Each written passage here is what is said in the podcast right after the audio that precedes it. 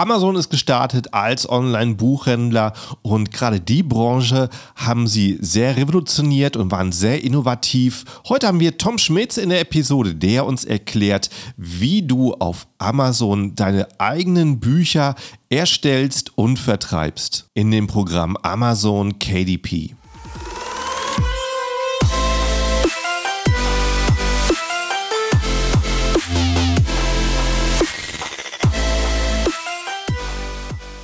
Hallo zusammen und willkommen beim Serious Seller Podcast auf Deutsch. Mein Name ist Markus Mokros und das ist die Show, in der wir alles um Amazon FBA Private Label besprechen, was uns Händler auf Deutsch gesagt ernsthafte Umsätze generiert. Daher auch der Name der Show Serious Seller Podcast auf Deutsch. Und hallo, liebe Zuhörer, willkommen in der Episode und hallo an meinen Gast heute, Tom. Hi, wie geht's dir? Hallo Markus, mir geht's super und dir vielen Dank schon mal für deine Einladung. Freut mich hier zu sein. Ja, mir geht's auch sehr, sehr gut. Also freut mich auch, dass wir die Unterhaltung heute haben. Heute mal ein bisschen zu einem anderen Thema außerhalb von Amazon FBA, aber immer noch nah genug, um auf der Plattform zu sein. Deswegen würde ich sagen, stell dich doch kurz mal vor in einer Minute, was du machst. Mhm. Und, ähm, mein Name ist Tom Schmidt. Ich bin der Gründer und Geschäftsführer von Nomad Publishing und habe mich auf den Bereich Amazon KDP spezialisiert spezialisiert. Amazon KDP ist quasi eine Self-Publishing-Plattform von Amazon selbst. Das heißt, dort hat man dann die Möglichkeit, Bücher zu veröffentlichen, E-Books, Taschenbücher, Hörbücher und so weiter. Hab das Ganze 2016 gestartet, dann so zwei, drei Jahre mich rein darauf fokussiert, mein Business darüber aufgebaut und seit 2018 ähm, habe ich einen YouTube-Kanal in diesem Bereich, einen eigenen Blog. Wir bilden Leute aus, haben ein eigenes Coaching und so weiter. Und ähm, ja, bin mittlerweile, glaube ich, so der Spezialist in dem Bereich für KDP. FBA ist ja auch ein riesengroßer Bereich, KDP mal wie so der kleine Bruder von FBA. Ähm, auch teilweise ein bisschen unterschätzt, würde ich sagen, von den Leuten. Aber ich glaube auch in dieser ganzen Amazon-Bubble schon sehr interessant, ähm, auch neben MBA und neben FBA, weil Amazon ja auch ursprünglich mit den Büchern damals gestartet hat. Ähm, ja, genau. Und in dem Bereich bin ich aktiv, macht mir weiterhin extrem viel Spaß und freut mich, ähm, dass wir den Hörern heute auch mal diese Seite zeigen können. Denn auch da gibt es sehr, sehr viele interessante Strategien, um vielleicht auch KDP zusätzlich zur FBA mal ähm, zu betreiben. Ähm, auch da verschiedene Möglichkeiten des Cross-Sellings und so weiter. Kommen wir wahrscheinlich noch drauf zu sprechen. Ja, das ist ein guter Punkt, den du da ansprichst. Ne? Also äh, das erste, was ich persönlich auf Amazon gekauft habe, war damals ein Buch. Und das erste, was ich verkauft habe, äh, das war irgendwie irgendwie zwei Jahre danach, äh, war auch ein Buch, als ich entdeckt habe, man kann seine Bücher da auch wieder verkaufen. Mhm. Da war, das war irgendwie äh, 99 bin ich Amazon-Kunde geworden. Da war Amazon einfach ein Online-Buchladen. Und wenn du heute Amazon sagst, dann äh, denken die Leute nicht mehr unbedingt an Bücher, ne, sondern äh, teilweise auch an Technik und so, Alexa und schon äh, sehr krass, was, wie sich die Seite so weiterentwickelt hat. Mhm. Aber ich glaube, zum damaligen Zeitpunkt, als du das Buch gekauft hast, da gab es diese Self-Publishing-Plattform quasi noch nicht, sondern das waren dann wahrscheinlich wirklich Verlagsprojekte, die dann über Amazon verkauft wurden. Und ich glaube, dieser genau. Self-Publishing-Bereich, den gibt es jetzt so knappe zehn Jahre, würde ich sagen. Ja. Und 2015, 2016 ist der dann, ich würde mal sagen, so Mainstream geworden. Da haben dann sehr viele Leute auch erkannt, dass man damit ganz gutes Geld verdienen kann. Und da würde ich so sagen, ist auch dieses, dieses Businessmodell irgendwann entstanden. Ja, ja, ja, ja. 99, da war das sicherlich absolut Zukunftsmusik, dass jeder Mann ein Buch schreiben kann und äh, du brauchst keinen Vertrag mit einem Verlag, um es dann zu vertreiben. Also, aber äh, würde ich sagen, dann fangen wir doch damit mal an, darüber zu reden. Was ist eigentlich Kindle Direct Publishing? Mhm. Ist, wie gesagt, ähm, die Möglichkeit, über einen Selbstverlag zu gehen, ähm, wie du schon gesagt hast, heutzutage, und ich glaube, das wissen viele Leute gar nicht, kann jeder da draußen innerhalb weniger Klicks ein eigenes Buch veröffentlichen. Ähm, als Autor oder als Experte, wer auch immer das Buch veröffentlichen möchte, hat man sonst einen recht steinigen Weg. Das heißt, man muss sein Manuskript irgendwo bei einem Verlag ein, ähm, einsenden, die müssen das dann annehmen, dann dauert das ewig, bis das umgesetzt wird. Dann hat man häufig einen Auflagendruck, das heißt, da müssen erstmal vielleicht 1000 oder vielleicht sogar 10.000 Exemplare gedruckt werden. Die werden dann auf Lager äh, gesetzt und so weiter. Und über Amazon KDP ist das alles viel schlanker. Das heißt, man registriert sich auf der Plattform, ähm, erstellt dort sein Buch. Das muss natürlich geschrieben sein. Das heißt, man geht auf Amazon zu mit dem fertigen Manuskript, mit einem Buchcover und kann das dann so wie, wie im Seller Central bei Amazon einstellen. Ja, gibt die ganzen Metadaten ein, Titel, Autorenname, Veröffentlichungsdatum, Keywords, Beschreibungstexte, kann das Ganze natürlich auch SEO optimieren und so weiter und drückt dann irgendwann auf Veröffentlichen und innerhalb von 48 Stunden stellt Amazon dann unser Buch auf die Plattform und ab diesem Zeitpunkt kann man dieses Buch dann über Amazon kaufen. Und hier hat man halt den großen Vorteil, dass diese Bücher letztendlich automatisiert ablaufen. Das heißt, ähm, jemand bestellt dieses Buch dann über unser Listing und ab diesem Zeitpunkt übernimmt dann das sogenannte Print-on-Demand-Verfahren auf Amazon. Das heißt, es kommt dieser Verkauf rein, Amazon kümmert sich um die Bestellabwicklung, Zahlungsabwicklung und leitet diesen Auftrag dann an ein eigenes Druckwerk. Das heißt, Amazon hat ein Druckwerk in zum Beispiel Polen, Italien, Deutschland. Ich glaube auch in UK haben sie eins. Dort geht dann dieser Auftrag ein. Äh, die Druckmaschine wird angeworfen und es wird genau ein Exemplar gedruckt. Ähm, das heißt, ein Verkauf, ein Exemplar. Dieses Exemplar wird dann verpackt, an den Kunden verschickt. Rechnungsstellung, Retouren und so weiter kümmert sich auch Amazon drum. Ich glaube, das ist bei FBA auch nochmal ein Stück weit anders. Und wir als Self-Publisher, wir sehen dann in unserem Dashboard, oh, wir haben einen Verkauf gemacht und bekommen dann eine sogenannte Tantieme. Die Tantieme ist quasi unser Gewinn pro Buchverkauf und diese Tantiemen werden dann am Ende des Monats einmal ausgeschüttet. Und wie gesagt, den Rest übernimmt Amazon, ähm, auch die ganze Kundenkommunikation und so weiter. Hat einen großen Nachteil, da sehe ich einen großen Vorteil bei Amazon FBA. Bei FBA bekommt man, glaube ich, die Daten der Kunden, oder? ähm, und kann so auf die Kunden zugehen und Zielgruppenbesitz aufbauen. Das ist bei KDP nicht möglich. Nee, das äh, äh, gibt es bei FBA auch nicht mehr. Also ganz, ah, okay. ganz früher konnte man sehr viel einsehen mhm. und ähm, mittlerweile ist es auch in den Nutzungsbedingungen ähm, untersagt, dass du die Kunden für irgendwie Marketing kontaktierst, für irgendwas anderes außer den Versandstatus. Mhm. Genau, am, ja, Amazon sagt halt unsere Kunden. Ja. Unsere Plattform, unsere Kunden. Mhm. Genau, aber sie stellen tatsächlich die Plattform zur Verfügung. Aber du hättest zum Beispiel die Möglichkeit, wenn du dein Produkt an die Kunden verschickst oder wenn Amazon das verschickt, dort zum Beispiel einen Flyer oder sowas mit reinzupacken. Oder ja, richtig, genau. nur dieses Produkt? Nee, okay. Genau, das gibt es noch. Die Möglichkeit habe ich, ja. Und da hast du ja dann auch die Möglichkeit, dass sie dir irgendwie in Social Media folgen oder sich richtig, vielleicht irgendwo richtig. in den Verteiler eintragen. Und okay. Cool. Und das haben wir leider bei KDP nicht. Und das ist natürlich ein großer Nachteil, weil man gefühlt immer wieder neu auf seine Kunden zugehen muss. Ne? Die müssen Aha. immer wieder auf Amazon bestellen und es ist echt schwer, Zielgruppenbesitz dort aufzubauen. Ja. Und ähm, aber theoretisch wäre es möglich, das irgendwie auf die erste Buchseite unterzubringen, oder? Genau, das kannst du machen, aber du kannst jetzt zum Beispiel, du kriegst keine Kundendaten, du kannst keine Flyer mit reinpacken, ja. aber du kannst es natürlich ja. in dein Buch mit einarbeiten. Ja, mhm. kannst sagen, hey, folgt mir hier und hier oder mhm. ähm, es gibt natürlich auch die Möglichkeit, Freebies oder Zusatzmaterial zum Buch rauszugeben. Ja, wir haben zum Beispiel mhm. einen Ratgeber und bieten noch ein Arbeitsbuch dazu an. Ja, mhm. das wäre natürlich eine Möglichkeit. Ja, also, ja, wenn es mal wahrscheinlich da so vor, weiß nicht, zehn Jahren äh, überlegt hättest du halt so in der Zeit, wo noch die, das Buch der Standard war, äh, dass mal ein Unternehmen gibt, das dir eine einzige Aufgabe, äh, Ausgabe druckt. Für den, in dem Moment, wo ein Kunde bestellt, das hätte wahrscheinlich niemand geglaubt. Ja das ist auch für, für mich immer so die Frage, inwieweit ist das auch in Zukunft noch tragbar? Also ist das ja. jetzt ökologischer, effizienter ähm, als dieser Auflagendruck? Amazon selbst sagt ja, weil sie halt mhm. so viele Bestellungen generieren, dass diese Maschine quasi nicht immer extra angeworfen werden muss, sondern mhm. da existieren auch so ähm, Videos auf YouTube, die läuft eigentlich permanent durch, haut permanent mhm. Seiten raus, sind halt nur datenmäßig unterschiedliche Aufträge, die reinkommen. Ähm, mhm. aber ist natürlich für uns als Verkäufer deutlich schlanker, ja, weil wir müssen, wir brauchen kein Lager, wir haben auch keine Kapitalbindung, das heißt, wir müssen diese Auflage nicht drucken und haben dementsprechend auch wenig Risiko.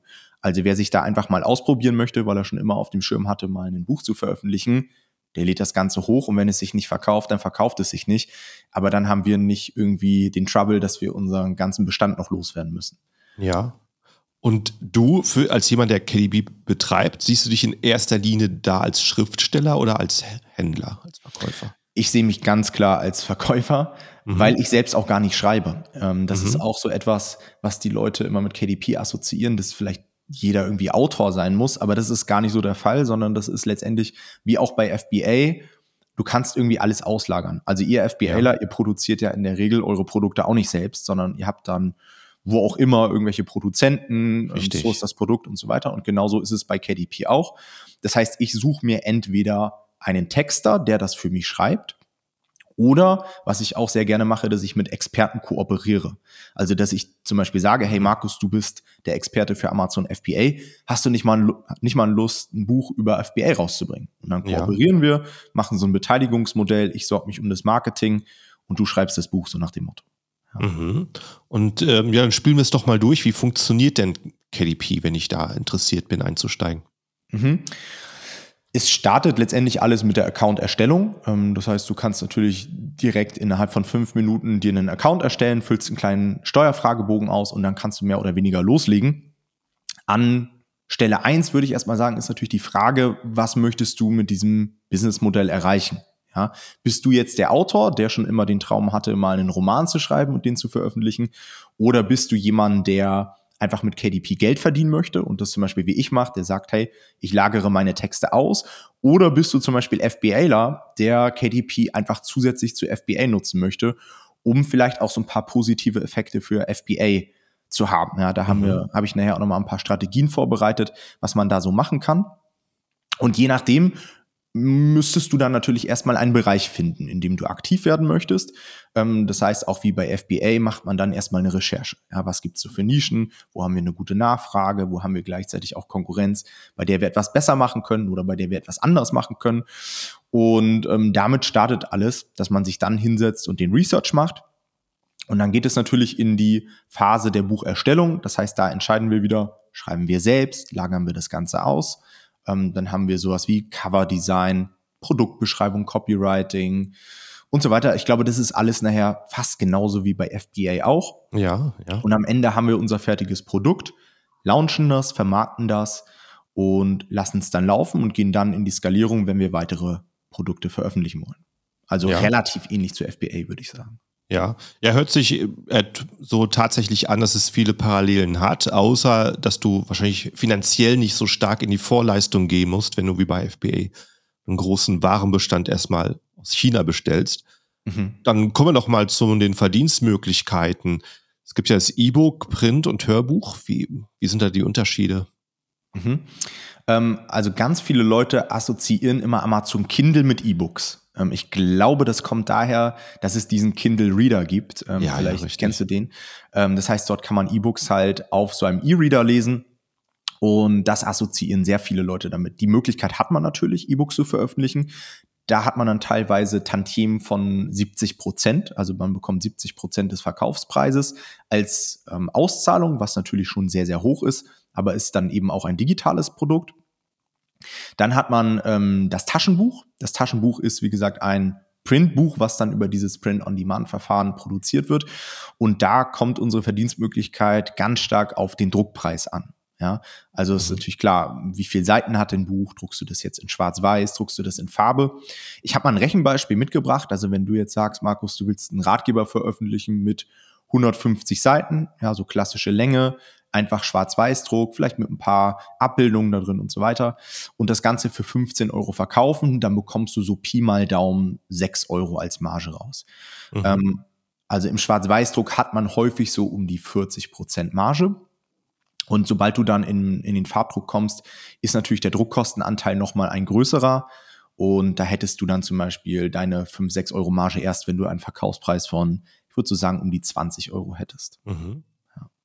Und dann haben wir noch das Hörbuch. Ähm, beim Hörbuch gibt es verschiedene Abrechnungsformen. Ähm, habt ihr vielleicht auch schon mal gesehen, die Leute, die Audible nutzen, Dort hat man die Möglichkeit, Abos abzuschließen. Ja, ich glaube, das kostet 9,99 Euro im Monat. Und dann bekommt man sogenanntes Guthaben. Und dieses Guthaben kannst du dann gegen ein Hörbuch einlösen. Aber man hat auch die Möglichkeit, Hörbücher direkt zu kaufen. Und je nachdem, für welche Variante du dich entscheidest, bekommt quasi der Publisher dieses Hörbuchs auch eine unterschiedliche Tantieme. Und es kommt auch immer darauf an, wie lang dein Hörbuch ist. Also es gibt Hörbücher, die gehen zwei Stunden, es gibt Hörbücher, die gehen acht Stunden. Und klar, die längeren Hörbücher sind dann meist teurer und wir als Publisher bekommen für diese Hörbücher dann auch mehr Geld. Und rein von der Verteilung, auch um einfach mal so ein Gefühl dazu bekommen, welcher Bereich am lukrativsten ist. Also ich mache so über 80, 85 Prozent meiner, meines Einkommens über Taschenbücher. Ja, also E-Books und Hörbücher sind ein ganz, ganz kleiner Teil. Das liegt aber zum Teil auch daran, dass ich im Non-Fiction-Bereich unterwegs bin. Non-Fiction heißt quasi alles, was nicht fiktional ist. Also ich bin kein Krimi-Veröffentlicher, kein Roman-Veröffentlicher, sondern ich veröffentliche ganz viele Ratgeber, Kochbücher ähm, und solche Sachen. Und da kaufen die Leute vermehrt Taschenbücher und E-Books wird dann häufig bei so Geschichten und sowas gekauft. Mhm. Ah, interessant, interessant. Ja, ähm, also von Audible bin ich auf jeden Fall selber auch ein großer Fan. Also äh, mhm. äh, wenn ich irgendwie ähm, bisschen spazieren gehe, so am Strand, dann ähm, ähm, Audible im, auf den Kopfhörern und kann man die Zeit gleichzeitig noch nutzen, sich ein bisschen zu bilden. Wenn ja. man gerade für den Kopf nichts hat, wo man den einsetzen muss, einfach beim Spaziergehen, finde ich sehr, sehr entspannt. Ziemlich coole Sache. Und ja, schön, dass man das auch selber einfach so veröffentlichen kann. Mhm. Äh, ich würde sagen, an der Stelle, du hast vorhin angesprochen, dass du eine Webseite, Blog hast und einen YouTube-Kanal. Wie heißen die denn eigentlich? Nomad Publishing. Ähm, mhm. Also unser YouTube-Kanal heißt Nomad Publishing. Die Website ist auch einfach nomad-publishing.de und unser Podcast nennt sich Verlagsniveau. Mhm. Da haben wir uns ganz klar positioniert weil sehr, sehr viele Leute eben über Amazon KDP zum Teil auch wirkliche Schrottprodukte veröffentlichen, ähm, weil es eben auch jeder kann. Also du kannst halt mit wenigen Klicks ein Buch veröffentlichen und dann gibt es natürlich auch sehr viele Leute, die dann Bücher mit leeren Seiten veröffentlichen oder mhm. irgendwelche Malbücher mit irgendwelchen heruntergeladenen Stockfotos und Aha. so weiter. Und wir haben uns quasi dahin positioniert, dass wir sagen, wir wollen immer, wenn wir ein Buch veröffentlichen, auf das Niveau der Verlage kommen. Das heißt, mhm. unser Ziel ist es, dass du am Ende ein Buch über Self-Publishing veröffentlichst, was aber von einem Verlagsprojekt quasi nicht mehr zu unterscheiden ist. Ja. Ähm, auf allen Ebenen. Inhaltlich, vom Listing und so weiter. Und der Name Normal Publishing, der kommt aus einer Phase, in der ich nomadisch unterwegs war. Vielleicht haben einige von euch auch schon mal sich mit dem digitalen Nomadentum auseinandergesetzt. Quasi die Idee, sich ein Online-Business aufzubauen und parallel zu reisen, ähm, von überall aus arbeiten zu können, vielleicht auch seine Steuern zu optimieren in gewisser Hinsicht und so weiter. Da hatte ich so eine Phase 2017, 2018, da hatte ich dann das erste Mal ein richtig gutes Einkommen über KDP und habe dann gemerkt, wow, eigentlich brauche ich ja nur meinen Laptop. Ja, ich brauche ja nichts anderes, Internetverbindung und müsste ja jetzt gar nicht hier irgendwie im kalten Deutschland sitzen. Und dann habe ich mir einen Flug nach Thailand gebucht und bin nach Thailand abgedüst war da ein paar Wochen unterwegs, war dann auch mal so wie du auf Gran Canaria eine Zeit. Und ähm, so hat sich dann quasi die, dieses digitale Nomadentum bei mir entwickelt und deswegen heißt quasi meine Marke auch Nomad Publishing. Mittlerweile, muss ich ganz ehrlich sagen, hat sich mein Nomadentum ein bisschen zurückzufahren. Das heißt, zurückgefahren. Das heißt, ich habe hier jetzt eine Base in Berlin, bin aber immer noch ein sehr großer Reiseliebhaber, habe auch immer meinen Laptop dabei bin auch immer auf, ähm, vielleicht kennt ihr dieses Modell Workations unterwegs. Das heißt, man mietet sich einfach mal für zwei, drei Wochen irgendwo eine Villa zusammen mit ein paar anderen Amazon-Unternehmern, tauscht sich aus, arbeitet zusammen. Ähm, das heißt, diese Freiheit, diese örtliche Freiheit, ähm, lebe ich immer noch weiter hinaus, auch wenn ich nicht mehr Fulltime-Nomade bin. Mhm. Wo warst du, wohin bist du das letzte Mal gereist für einen Ausflug? Das letzte Mal, also wenn ich jetzt so die privaten Reisen ausklammer, war, glaube ich, auf Zypern. Genau, ich war okay. mit meinem, mit einem aus meinem Team war ich auf Zypern. Dort haben wir einen Kunden von uns besucht, haben da quasi mhm. vor Ort ein Interview aufgenommen und haben einfach eine Woche von dort gearbeitet. Und jetzt für dieses Jahr haben wir auch schon wieder eine Workation in Portugal geplant. Mhm. Und das ist für mich einfach immer eine mega geile Zeit, mal rauszukommen, nicht immer nur im Büro abzuhängen. Weil das ist natürlich auch so ein großer Nachteil von diesen ganzen Online-Business-Modellen. Bei vielen brauchst du eben auch kein Team. Also ich glaube, FBA kann man sehr gut alleine machen, Amazon KDP kann man sehr gut alleine machen, mhm. aber dann hast du halt auch mal die Situation, dass du zu Hause in deinem Büro sitzt und in so einen Alltags Alltagstrott reinkommst, wo du einfach keine sozialen Bindungen mehr hast, großartig, ja. Da finde ich immer, finde ich das immer sehr erfrischend, wenn man mal in Coworking Spaces unterwegs ist, auf Konferenzen geht, so, solche Workations macht, einfach so in andere Bubbles mal reinkommt und so dem Alltag entflieht, weil sonst kann man schon irgendwie auch als Online-Unternehmer ein Stück weit vereinsamen. Ja, das ist absolut so. Also, äh, das äh, kenne ich als jemand, der schon immer so im Internet selbstständig war Da ist zwar schön, nicht den Arbeitsweg zu haben, aber das kann dann schon teilweise ein bisschen langweilig sein, den ganzen Tag zu Hause zu sitzen. Äh, deswegen ähm, hatte ich damals immer viel äh, geguckt, dass ich im Fitnessstudio bin, ähm, dort unter Leute bin, Nightlife reingehe.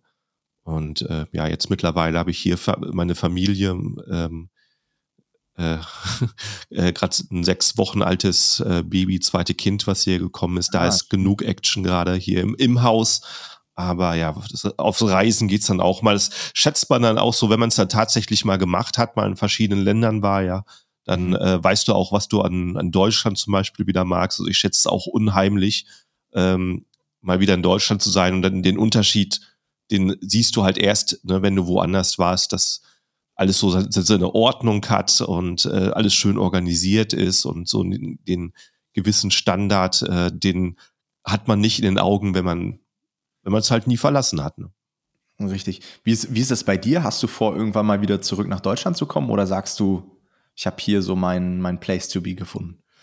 Äh, ja, ich will, ich kann jetzt nicht sagen, dass ich für immer auf Gran Canaria wohnen bleibe, aber äh, momentan habe ich ähm, äh, nicht so nicht so das Bedürfnis, nach Deutschland zurückzugehen. Dafür gefällt mir das Wetter hier so, so gut, aber es kann durchaus mal sein, dass es nochmal ein anderes Land wird. Also Amerika gefällt mir auch sehr, sehr gut und äh, vielleicht geht's auch da mal eine Weile hin. Mhm. Das wäre noch mal sowas. Ähm, du warst mehr so in Asien unterwegs oder was waren deine Genau, Ziele? ich war in Asien ähm, unterwegs. Ich war aber auch viel in Europa unterwegs. Mhm. Stand jetzt, ich habe eine britische Freundin, äh, deswegen ist natürlich UK auch immer so eine ganz gute Adresse. Mhm. Aber wie du sagst, sowohl UK als auch Deutschland ist das Wetter jetzt nicht ganz so schön. Meine Idee ist dann eher später so ein paar Bases zu haben. Also, dass man zum mhm. Beispiel sagt, hey, ich habe ähm, vielleicht irgendwo in Südeuropa noch irgendwie eine Ferienwohnung oder so, wo ich jederzeit mhm. hin kann. Diese Flexibilität, die reicht mir vollkommen aus. Also ich bin jetzt jemand, ich muss nicht die ganze Zeit irgendwo am Meer wohnen, was natürlich auch schön ist, aber wie du sagst, es gibt halt auch immer Vorzüge, in einer Großstadt zu wohnen, in Deutschland zu wohnen. Aber das muss jeder letztendlich für sich entscheiden. Richtig, richtig. Ja, ich würde sagen, nach dem Ausschweif kommen wir mal zurück hier ins Thema und äh, vielleicht für den einen oder anderen, der sich damit überlegt zu starten. Äh, wie kommt man denn eigentlich an äh, Buchthemen für KDP? Ähm, nutzt du da Software für? Gehst du da andere Wege? Mhm. Gibt es natürlich extrem viele Strategien letztendlich so die Standardstrategien, die kennt ihr wahrscheinlich auch aus dem FBA-Bereich, dass man einfach am Marktplatz selbst erstmal schaut, was verkauft sich gut. Ähm, die Sales Ranks sind ja für jeden öffentlich einsehbar. Das ist genauso bei Amazon KDP auch. Man kann natürlich auch so Standardstrategien wählen, wie Suchleisten vervollständigen und so weiter über Longtail Keywords. Das Problem ist häufig an diesen Strategien, dass man natürlich irgendwann mal alles durch hat und dass man selbst ja auch immer ein limitierender Faktor ist. Also du wirst irgendwann an, an einen Punkt kommen als Seller, wo dir einfach nichts mehr einfällt, ja, wo du nicht mehr rumscrollen kannst, wo du nicht mehr weißt, was du für Keywords eingibst. Und da nutze ich dann immer sehr gerne Tools, die das für mich übernehmen. Also quasi diese Kreativität überhaupt auf bestimmte Bereiche zu kommen. Und da nutze ich natürlich Helium 10. Ähm, mein Favorite Tool ist da eigentlich die Blackbox. Auch da bist du der Spezialist drin, Markus gibt es verschiedene Strategien. Ähm, ich bin zum Beispiel großer Fan, da einfach über die Produktfilter zu gehen, vorher genau zu definieren, okay, wonach suche ich dann? Ich glaube, das ist auch ein Fehler, den viele machen, dass sie vorher gar nicht so richtig wissen, was ist denn jetzt ein Potenzial für mich? Was ist denn eine gute Nische für mich? Wonach suche ich genau? Und wenn ich das für mich definiert habe, dann habe ich es natürlich in solchen Tools wie der Blackbox auch viel einfacher, weil ich dann ganz easy mit den Parametern ein Stück weit rumspielen kann. Und zum Beispiel jetzt im Bücherbereich sage, hey, liebe Blackbox, spuck mir mal Produkte raus aus der Kategorie Bücher, die zum Beispiel einen BSR, also einen Bestseller-Rank unter 20.000 haben. Ja, da habe ich dann schon mal die Produkte rausgefiltert, die sich ganz gut verkaufen. Das ist so im, im Bereich KDP eine ganz gute Benchmark. Was ich dann sehr gerne mache, ist, ich gehe sehr gerne über Keyword-Filter, dass ich dann einfach sage, hey, zeig mir nur Bücher, die das Keyword Kochbuch im Titel haben. Mhm. Oder die das Keyword Hund im Titel haben oder die das Keyword Kinder im Titel haben. Ähm, das heißt, so kann ich schon mal systematisch nach gewissen Themen filtern und bekomme so Impulse. Und man kann natürlich auch immer so kleinere Filter mit einstellen, so dass man vielleicht auch direkt eine gewisse Angriffsfläche voraussetzt. Zum Beispiel, dass man sagt, hey, spuck mir Produkte aus, die sich gut verkaufen, über den Bestseller-Rank, die aber gleichzeitig einen schlechten Bewertungsschnitt haben. Ja, auch das ist ja immer ein sehr gutes Signal dafür, dass man als neuer Seller dann ganz gut Angriffspotenzial hat, weil man eben mit frischen, guten Bewertungen startet und weil anscheinend das Produkt, beziehungsweise in dem Fall unser Buch, Schwächen hat. Ja, ansonsten wäre es ja nicht schlecht bewertet. Das ist so eine Strategie, die ich sehr, sehr gerne verfolge. Ähm, hier ein kleiner Hack für alle Leute, die auf Amazon KDP das Ganze nutzen wollen. Ihr könnt über den Brandfilter filtern, ob ihr Self-Publishing produzierte oder veröffentlichte Bücher euch anzeigen lassen wollt oder Bücher von Verlagen. Finde ich immer sehr interessant, diese Unterscheidung. Das macht ihr ganz einfach über die Brandfilter. Ja, über Brandfilter kann man independently published eingeben und sieht dann quasi alle über Self-Publishing veröffentlichte Bücher. Und wenn ich independently published ich glaube, Exclude heißt die Funktion. Wenn ich die ausschließe, dann habe ich eben alle Produkte, die nicht über Self-Publishing bei KDP veröffentlicht wurden. Finde ich immer ganz interessant, um sich mal Verlagsprojekte anzugucken, zu schauen, was machen die Großen so im Game oder genau andersrum, was machen die anderen Self-Publisher. Und genau, eine zweite Möglichkeit, die ich sehr gerne nutze, sind dann die, ähm, sind die Keyword-Filter von der Blackbox. Ähm, da habe ich quasi immer so die Leitfrage, was ist denn momentan angesagt? Wonach suchen denn die Leute? Und auch da hat man wieder verschiedene Möglichkeiten, über Suchvolumen zu filtern. Ähm, auch da können wir wieder Keywords eingeben. Wir müssen natürlich die Kategorie eingeben. Und dort nutze ich sehr, sehr häufig diese Wettbewerbsfilter. Ähm, vielleicht kennt ihr die. Ich weiß gar nicht, ob es die schon so lange bei Helium 10 gibt. Competitor, wie heißen die? Revenue, glaube ich, und Competitor ja. Reviews.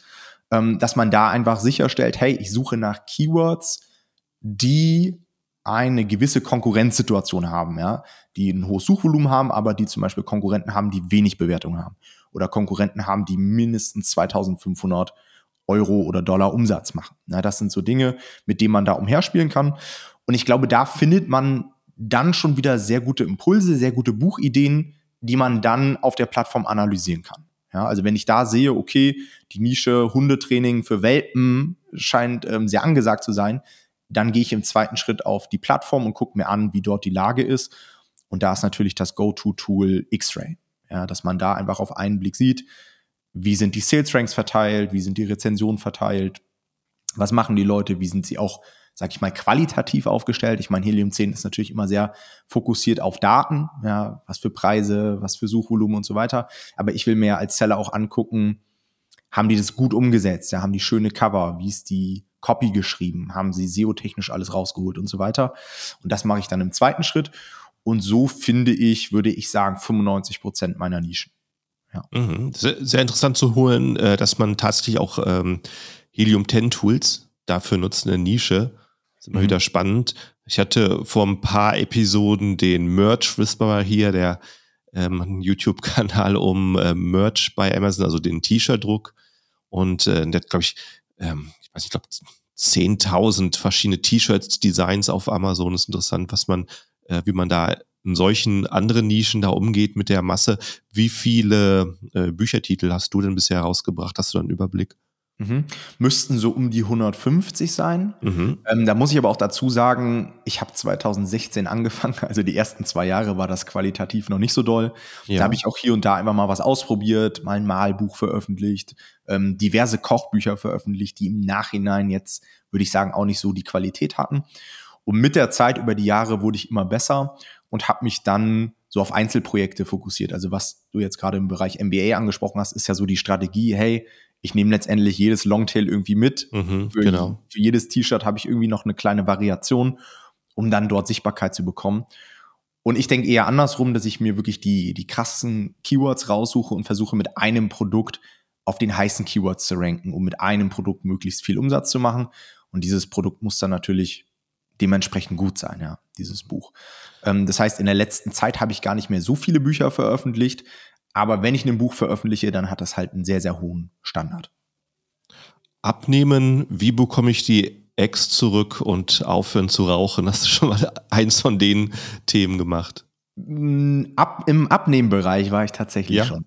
Okay. Ähm, ich habe mein das sind, glaube ich, so richtig heiße Sachen, oder? die immer gesucht werden. Ja, das sind so klassische Self-Publishing-Nischen, ja. weil die so auf der Hand liegen. Weißt du, wenn du dir überlegst, mhm. okay, zu welchem Buch, äh, zu welchem Thema könnte ich jetzt ein Buch veröffentlichen, dann fallen einem direkt irgendwelche Diätnischen ein, mhm. ähm, weil das halt so off offensichtlicher Pain ist, den man auch im Umfeld irgendwie verspürt.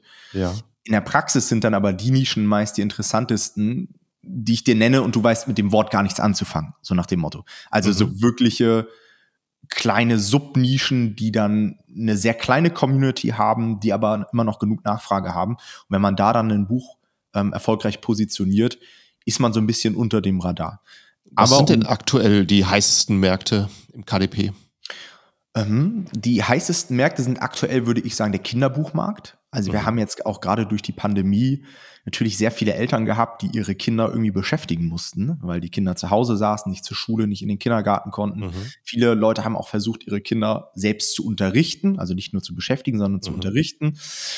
Und gleichzeitig haben wir natürlich auch die Entwicklung, dass die Kinder so ein bisschen, würde ich sagen, die Leidtragenden auch der Pandemie sind, weil die sich natürlich schlecht entwickeln konnten, wenig soziale Kontakte haben in einem Alter, in dem das aber gerade essentiell ist. Das heißt, momentan richtig gehypt sind so Kinderbuchnischen, die entweder für die Beschäftigung sind, zum Thema Lernen oder zum Thema Persönlichkeitsentwicklung. Ja, also zum Thema so Selbstzweifel, Mut, gibt zum Beispiel ganz viele Mutmachgeschichten und mhm. so weiter. Das hat derzeit eine sehr, sehr große Nachfrage. Dann ein Bereich, der auf Amazon KDP immer interessant ist, sind die Kochbücher. Denn mhm die Kochbücher, die haben so einen kleinen Twist. Es gibt nämlich auf Rezepte kein Urheberrecht. Das heißt, du könntest jetzt einfach Aha. dahergehen und mehr oder weniger von anderen Leuten kopieren. Ja? Mhm. Du kannst natürlich nicht das gleiche Wording ähm, nutzen, aber jetzt auf die bloße Anordnung der einzelnen Zutaten in einem Rezept gibt's kein Urheberrecht, weil das keine Schöpfungstiefe hat. Ja? Mhm, ähm, das heißt, dort hat man in der Bucherstellung, ich will jetzt nicht sagen Freifahrtschein, aber es ist halt deutlich einfacher, weil man überall sich orientieren kann, Rezepte zusammensuchen kann mhm. und so mhm. weiter. Das heißt, das nutzen sehr, sehr viele, um dort Fuß zu fassen. Ich sage aber auch bewusst dazu, kommt nicht auf die Idee, jetzt beim erstbesten Blog euch die ganzen Rezepte rauszukopieren oder auf chef, chefkoch.de oder von irgendwie Gordon Ramsay, weil das geht dann natürlich auch nach hinten los. Selbst wenn man es darf, riskiert man da irgendwie auch, dass deren Communities dann ein, gegen einen arbeiten mhm. und so weiter. Also da muss man aufpassen. Ähm, genau, Kochbücher habe ich sehr, sehr viele veröffentlicht, ähm, gerade in der Anfangsphase. Ähm, was aber auch wiederum sehr gehypt sind, sind so kleine Geschenkbücher. Denn Geschenke funktionieren ja rund ums Jahr, je nach Anlass. Mhm. Ja, ob das jetzt der Geburtstag ist, Muttertag und so weiter. Ich glaube, das ist ja bei FBA genauso. Mhm. Ähm, und auch jetzt gerade wieder, glaube ich, eine ganz gute Phase. Wir sind jetzt im Juni, um schon so ein bisschen an Q4 zu denken, ja, um ähm, für Amazon KDB vielleicht ein Produkt zu erstellen, was dann in Q4 auf dem Markt ist. Und auch da versuche ich einfach immer zu überlegen, hey, an wen möchtest du denn etwas schenken? Und auch da kann ich nur wieder Helium 10 empfehlen, ob das jetzt Magnet ist, ob das die Blackbox ist, ob das Cerebro ist. Einfach da mal zu schauen, was gibt's für Geschenke-Keywords und ähm, auch dort eher in so kleinere Geschenke-Nischen reingehen, auf dieses Geschenke-Keyword zu optimieren. Und da ist dann auch immer eine Menge Power hinter. Also das sind zum Beispiel jetzt so Bereiche, wo ich sagen würde, da ist gut was los auf Amazon KDP. Ja, das ist interessant. Äh, wenn ich mich jetzt für ein Thema entschieden habe und ich, so, ich denke mal, der Traum von vielen, die so an, an so einen Job denken, denken wahrscheinlich, dass, äh, ähm, dass sie nur die Einnahmen kassieren und alles andere auslagern, schreiben lassen, von Fiverr den Texter suchen. Äh, ja. Was denn realistisch, wenn ich anfange? Selber schreiben oder soll ich gleich tatsächlich suchen nach jemandem, der für mich schreibt? ich würde dir das überlassen. Also wenn du dir das zutraust und wenn du da Lust drauf hast, dich hinzusetzen und ein Buch zu schreiben, dann kannst du das machen. Aber ich glaube, das, das wollen und können die wenigsten, mhm. ähm, weil natürlich so, so, eine Bucherstellung auch immer mit einem gewissen Zeitaufwand verbunden ist. Und wie du schon sagst, heutzutage möchte jeder irgendwie alles auslagern, automatisieren. Und auch das ist möglich. Also es gibt natürlich Leute, die sich darauf spezialisiert haben, die den ganzen Tag nichts anderes machen als Texte schreiben. Ähm, das heißt, man kann auf Texter zugehen. Es gibt verschiedene Texter-Plattformen. Fiverr ist jetzt meiner Meinung nach nicht so die beste Adresse. Da muss man auch immer so ein bisschen aufpassen. Da gibt es auch so ein paar Scams in dem Bereich. Ähm, aber es gibt diverse Plattformen auch im deutschsprachigen Bereich, die solche Texter letztendlich bündeln. Dort hat man auf der Plattform die Möglichkeit, nach Themen zu filtern. Ähm, es gibt einige Plattformen, die quasi auch die Qualität der Texter ranken mit einem Sternesystem und so weiter. Oder was ich sehr gerne mache, ich kooperiere mit Experten. Also ich mache mein Research, zum Beispiel mit Helium 10, finde dann heraus, ah, der Bereich Welpentraining ist super interessant. In dem Bereich möchte ich ein Buch veröffentlichen. Und dann sage ich mir, hey, warum nicht einfach ein Buch veröffentlichen mit einem Hundetrainer, der sich vielleicht auf Welpen spezialisiert? Das heißt, ich würde dann mein Research so starten, dass ich dann sage, hey, ich gucke mir zum Beispiel mal verschiedene Hundeschulen an, ich gucke mal auf YouTube, wer in dem Bereich einen YouTube-Kanal hat, einen Blog, Social Media und so weiter und ähm, schreibe dann quasi diese Experten an und sage, hey, ich habe gesehen, du bist Welpentrainer, hast du nicht Lust, ein Buch zu veröffentlichen in dem Bereich? Und wenn diese Leute daran Interesse haben, dann übernehmen die quasi die ganze Texterstellung. Hat für mich natürlich diverse Vorteile, weil ich selbst in dem Bereich nicht schreiben kann, nicht schreiben möchte und natürlich in der Regel deutlich bessere Qualität bekomme, als wenn ich jetzt irgendwie auf so eine Texter-Plattform gehe und mir einen x-beliebigen Texter raussuche. Ja? Plus bringt natürlich ein solcher Experte auch immer weitere Vorteile mit sich. Ich kann zum Beispiel verschiedene Elemente meines Produktes vorab in der Community testen. Ja, wenn ihr jetzt irgendwie auf Instagram Reichweite habt, dann kann ich schon mal den Buchtitel testen, das Cover testen. Ähm, ich kann natürlich ganz anders launchen, weil ich vielleicht schon weiß, hey, dieser Experte bringt ein bisschen Reichweite mit. Wenn der mein Buch in der Launchphase promotet, dann habe ich schon mal safe meine ersten 50 Bestellungen oder meine ersten 100 Bestellungen, was dann natürlich wieder vom Algorithmus honoriert wird und so weiter. Das heißt, solche Expertenkooperationen sind meiner Auffassung nach so ein bisschen die Zukunft auch von Amazon KDP. Heutzutage gehen viele noch über dieses Ghostwriting, ja, über diese ähm, Plattform, wo sie irgendwelche Texte beauftragen. Aber ich glaube, die Entwicklung geht immer mehr Richtung solcher Kleinstverlage. Ist ja letztendlich schon fast so ein kleines Verlagswesen, ja, wenn ich sage, mhm. hey, ich kümmere mich eigentlich um gar nichts mehr, ich mache nur noch das Marketing, dann bin ich ja eigentlich ein Verlag, der aber natürlich deutlich schlankere Strukturen hat, der viel flexibler ist und der eben das Ganze über Print on Demand macht. Ja. Mhm, interessant, ja. Ähm, wenn ich jetzt eben dann mein äh, Produkt halt vermarkten möchte und ähm, das veröffentliche, wie wenn dann die ersten Schritte dafür? Mhm. Auch da würde ich sagen, wieder relativ ähnlich zu Amazon FBA. Am Ende geht es ja immer um, um Traffic und Konversion. Ja, das heißt, ich muss natürlich mein Produkt erstmal so erstellen, dass es am Ende auch konvertiert, dass es vom Markt angenommen wird und es funktioniert halt nur, wenn es besser ist als die bestehenden Produkte oder anders. Ja. Das heißt, ich bringe irgendwie eine Variation mit rein, ich positioniere mich anders und wenn ich dann mit diesem Produkt auf den Markt gehe, brauche ich natürlich Sichtbarkeit. Auch das eigentlich wieder eins zu eins wie bei FBA. Du landest halt nicht auf der ersten Seite, sondern du musst halt erstmal auf die erste Seite kommen. Das heißt, hier kaufen wir uns Sichtbarkeit ein, indem wir zum Beispiel über Werbeanzeigen Traffic draufbringen, Amazon Advertising. Ja. Ähm, das heißt, wir haben auch hier im Bereich Amazon KDP eine gewisse Launchphase. In, der, in dieser Launchphase ist es erstmal unser Ziel, möglichst viele Sales zu generieren, möglichst viele Rezensionen. Ähm, da achten wir vielleicht auch nicht so auf den ARCOS ja, bei Advertising, sondern versuchen erstmal das Produkt in den Markt reinzudrücken und haben dann irgendwann eine Phase, wo wir merken, okay, Jetzt beginnen wir so langsam auch organische Reichweite aufzubauen. Wir kommen für unsere Keywords nach oben und dann optimieren wir unser Advertising immer weiter Richtung Profitabilität, so dass sich dieses Produkt irgendwann von alleine hält, sehr gut Reichweite aufbaut und eben dann auch gute Gewinne abwirft. Du kannst natürlich wie immer auch zusätzlich noch gewisse Dinge machen, ja. Influencer Marketing. Ähm, eine Sache, die zum Beispiel bei Büchern sehr relevant ist, sind so Rezensionsexemplare. Das heißt, über die Amazon AGB ist eindeutig ähm, festgeschrieben, dass du als Autor kostenlose Exemplare rausgeben kannst und quasi darüber Rezension generieren kannst. Wenn du auf diese Rezension keinen Einfluss nimmst, das heißt, wenn du sagst, hey, ob du mir jetzt eine negative oder eine positive gibst, ist mir egal und du darfst natürlich keinen zwingen. Und das ist natürlich eine super Möglichkeit, um zum Beispiel im Launch mal 20, 30 Rezensionsexemplare rauszugeben. Das macht, bringt einerseits Sales und bringt dann wenn alles glatt läuft, auch Rezension ein. Und das pusht dich natürlich am Anfang enorm. Plus kannst du natürlich, wie auch bei FBA, Facebook-Werbung schalten, Influencer-Marketing machen und so weiter. Ja, also hört sich sehr, sehr ähnlich an wie bei FBA, wenn man ähm, physische Produkte startet, ähm, mit der Ausnahme der, der Rezensionsexemplare. Äh, das würden wahrscheinlich sehr viele FBA-Händler von träumen, dass sie dass sie ganz äh, mit dem ähm, Einverständnis von Amazon kostenlose Ware verschenken können. Das ja mhm. Amazon im Gegenteil sehr, sehr stark hinterher, dass es nicht gemacht wird. Aber interessant zu hören, dass es im Buchbereich äh, ganz legal ist. Äh, Gibt es da noch andere Unterschiede zu FBA in der Werbung oder ist es ansonsten? Ja, also das, das wäre jetzt so ein Vorteil, würde ich sagen. Ähm, mhm. Dafür hat FBA, glaube ich, aber auch intern viel mehr Möglichkeiten. Also ihr könnt, glaube ich, intern auf Amazon Produkte rausgeben an so äh, diese Wein-Community und so weiter, oder? Mhm. Das können wir zum Beispiel bei Amazon KDP überhaupt nicht. Und was halt ein sehr großer Nachteil ist, wir sind ähm, bei Amazon Advertising viel eingeschränkter. Also die meisten, die sich jetzt einen standardmäßigen KDP-Account holen, die können wirklich nur Sponsored Product Ads schalten. Ähm, das sind natürlich auch, glaube ich, im FBA-Bereich die Ads, die mit am besten funktionieren.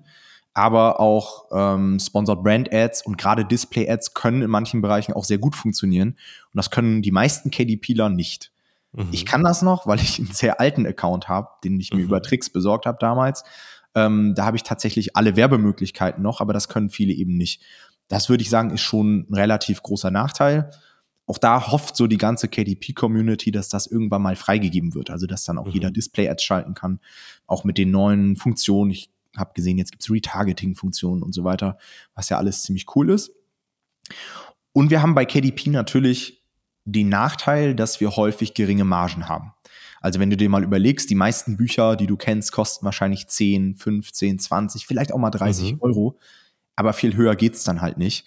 Und dann bewegen wir uns halt immer, ich würde sagen, in 95 Prozent der Fälle bei Margen unter 10 Euro. Und wenn ich unter 10 Euro Marge habe, dann bin ich natürlich schon auf Amazon Advertising ein Stück weit eingeschränkt mit den Klickpreisen. Und ich bin natürlich auch gerade extern eingeschränkt. Also solch ein Buch dann über Facebook-Werbung irgendwie profitabel zu bewerben oder über Google Ads oder auch vielleicht mal eine Influencer-Kampagne zu machen. Das muss man sich halt gut überlegen, weil mit niedrigen Margen das dann häufig ja, eine Geldverbrennungsmaschine ist. Mhm. Und ich würde sagen, da liegt auch ein großer Vorteil bei FBA, denn da habt ihr, glaube ich, öfter auch mal ganz gute und vor allen Dingen höhere Margen, oder? Ja, ja, kann, kann man auf jeden Fall sagen, äh, ist halt immer ein Spiel, ob man in die Nischen geht, wo man ähm, einfach sehr viel, ähm, sehr viele Einheiten erwarten kann, die man verkauft vielleicht bereit ist, ein bisschen runterzugehen oder einfach konkret nach dem sucht, was wirklich hohe Margen hat, zu einem hohen Verkaufspreis. Ähm, mhm. Die gibt es nach wie vor. Ähm, wo wir da beim Thema FBA sind und da so ein bisschen reinkommen, hast du da ähm, vielleicht ein paar Beispiele, wie man Bücher nutzen kann, äh, speziell wenn man ein FBA-Business eigentlich betreibt? Mhm. Habe ich mal ein paar Strategien mitgebracht. Erstmal so die Einstiegsstrategie, ich glaube, da strugglen auch einige Leute, ist erstmal zu überlegen, kann ich FBA überhaupt sinnvoll angehen? Also FBA ist meiner Auffassung nach deutlich kapitalintensiver als KDP. Und ich glaube, bei euch im Bereich gibt es auch immer wieder Anfänger, die dann so überlegen, starte ich jetzt mit FBA und die haben dann irgendwie 2000 Euro auf dem, auf dem Konto und da wird es dann halt auch schwierig. Das heißt, da bin ich der Meinung, würdest du mir wahrscheinlich auch zustimmen, Markus, wenn du FBA betreibst, dann mach es richtig und dann musst du halt auch ein bisschen Kapital mitbringen. Für die Leute, die das nicht haben, die finden vielleicht einen leichteren Einstieg mit MBA oder mit KDP, weil sowohl das T-Shirt-Business als auch die Bücher ähm, vom Erstellungsaufwand deutlich geringer sind. Und auch dort hat man natürlich dann Amazon bezogen auch ganz gute Lerneffekte. Das heißt, wir sehen auch immer mal wieder Leute, die zum Beispiel mit KDP angefangen haben und vielleicht irgendwann dann als drittes, viertes Produkt mal ein FBA-Produkt machen. Oder auch andersrum, ja, die FBA gemacht haben und dann KDP gemacht haben. Komme ich gleich zu. Also das wäre so die, der erste Gedanke. Der zweite Gedanke ist ähm, einfach das Medium Buch so ein bisschen als, als Freebie zu nutzen. Ähm, das heißt, stell dir einfach vor, du baust dir in irgendeinem Bereich mit deinem FBA-Business etwas auf, Branding und so weiter. Und so wie du am Anfang auch gesagt hast, bekommst du diese ganzen Daten der Kunden nicht. Das heißt, du musst ja irgendwie die Daten der Kunden einsammeln, um Zielgruppenbesitz zu bekommen. Denn Zielgruppenbesitz ist, sagt man ja auch so schön im Marketing, oftmals hochwertiger als Produktbesitz. Ja, ein Produkt kann jeder haben, aber wenn du erstmal eine gewisse Zielgruppe aufgebaut hast, kannst du halt weitere Produkte an diese Zielgruppe vermarkten. Und da finde ich Bücher ein sehr schönes Tool für, um zum Beispiel über ein Freebie die Leute in einen E-Mail-Funnel zu holen. Ja, dass ich zum Beispiel sage, hey, ich habe ein, eine Grillzange oder ich habe einen Grillshop auf Amazon FBA und sage, hey, jeder Kunde, der bei mir ein Grillprodukt kauft, der bekommt von mir ein gratis E-Book mit den besten 20 vegetarischen Grillrezepten für den Sommer 2022. Ja, kleiner Zettel irgendwie mit dem Paket drin, die Leute sehen das, laden sich das runter, hinterlassen ihre Kontaktdaten und ich kann die weiteren Produkte, die ich dann über FBA veröffentliche, ähm, oder vermarkte, kann ich darüber zum Beispiel launchen, was ja eine super Sache ist. Also das wäre so, glaube ich, die naheliegendste Strategie für FBAler. Dann eine weitere Strategie, die ich auch immer häufiger im Buchbereich sehe, ist so eine Bundle-Strategie. Bundle-Strategie heißt, dass wir ein physisches Produkt, welches man normalerweise über FBA verkauft, mit einem Buch kombiniert. Und diese Produkte ergänzen sich gegenseitig. Ich habe auch mal so ein Beispiel mitgebracht. Zum Beispiel könnt ihr mal bei Amazon eingeben Klickertraining. Es gibt so Hundeklicker, mit denen kann man seinen Hund trainieren über so akustische Signale. Und da gibt es einerseits diesen Klicker als physisches Produkt, den ich über FBA verkaufen könnte. Aber es gibt natürlich auch Klickertraining als Buch. Das heißt, ich kann daraus ein Bundle machen und verkaufe dann Klicker plus Buch über FBA zum Beispiel.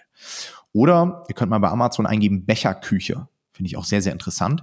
Becherküche sind so kleine bunte Becher, mit denen Kinder kochen können.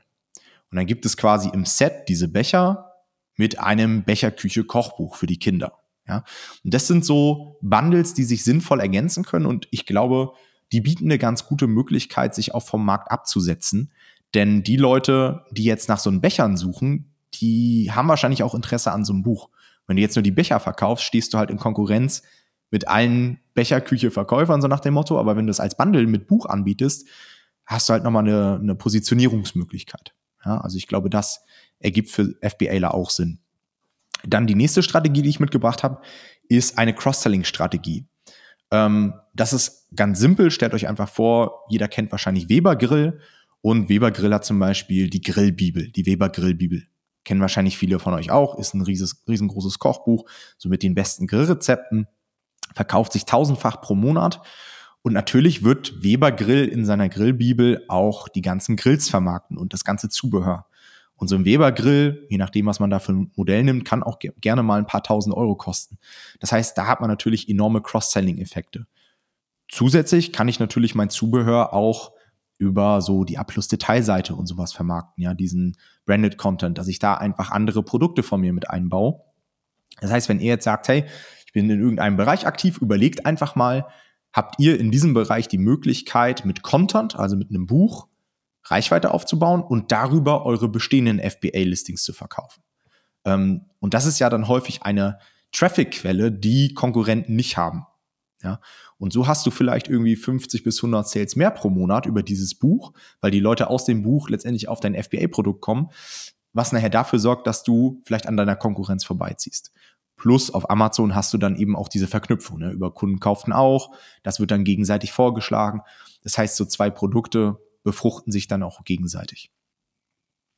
Dann habe ich eine weitere Strategie mitgebracht und zwar die Branding-Strategie.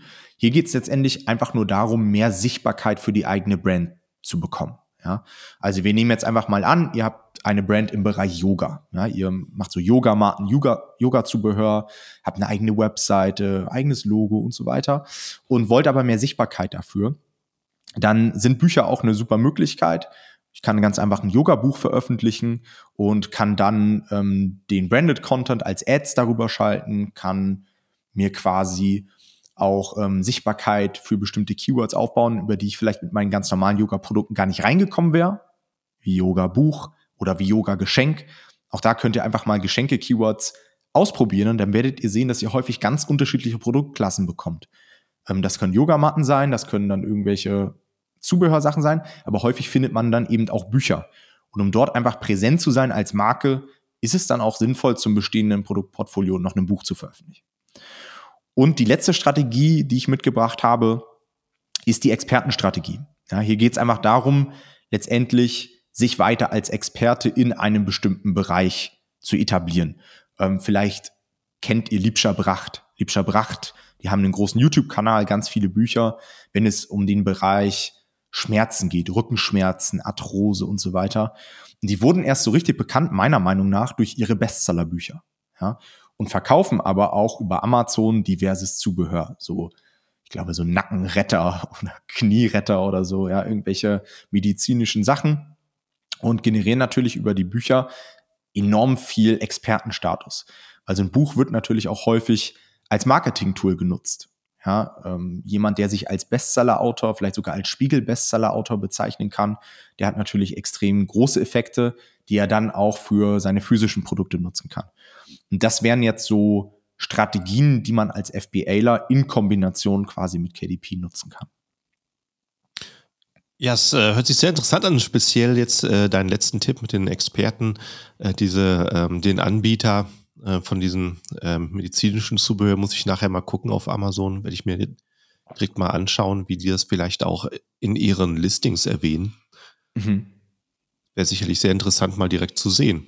Ähm, und äh, ja, also habe auf jeden Fall einige neue Sachen gelernt heute von dir. Vielen Dank dafür, dass du so viel mitgebracht hast.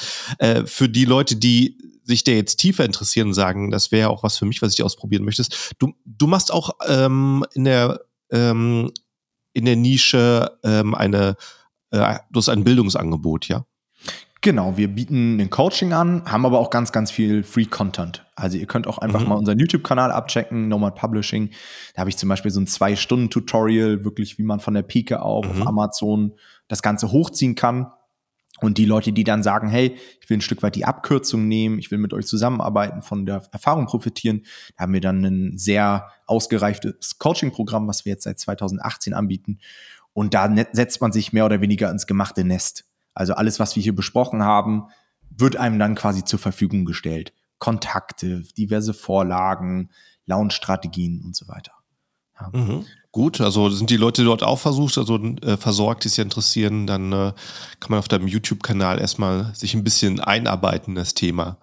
Genau, genau. Schön. Ich glaube, da bekommt man dann schon mal ein ganz gutes Gefühl dafür, ob das was für einen ist. Ähm, genau. Und kann dann vielleicht, wenn da Interesse besteht, sich gerne bei uns melden und dann können wir auch mal schauen, ob da eine Basis für eine Zusammenarbeit besteht. Prima.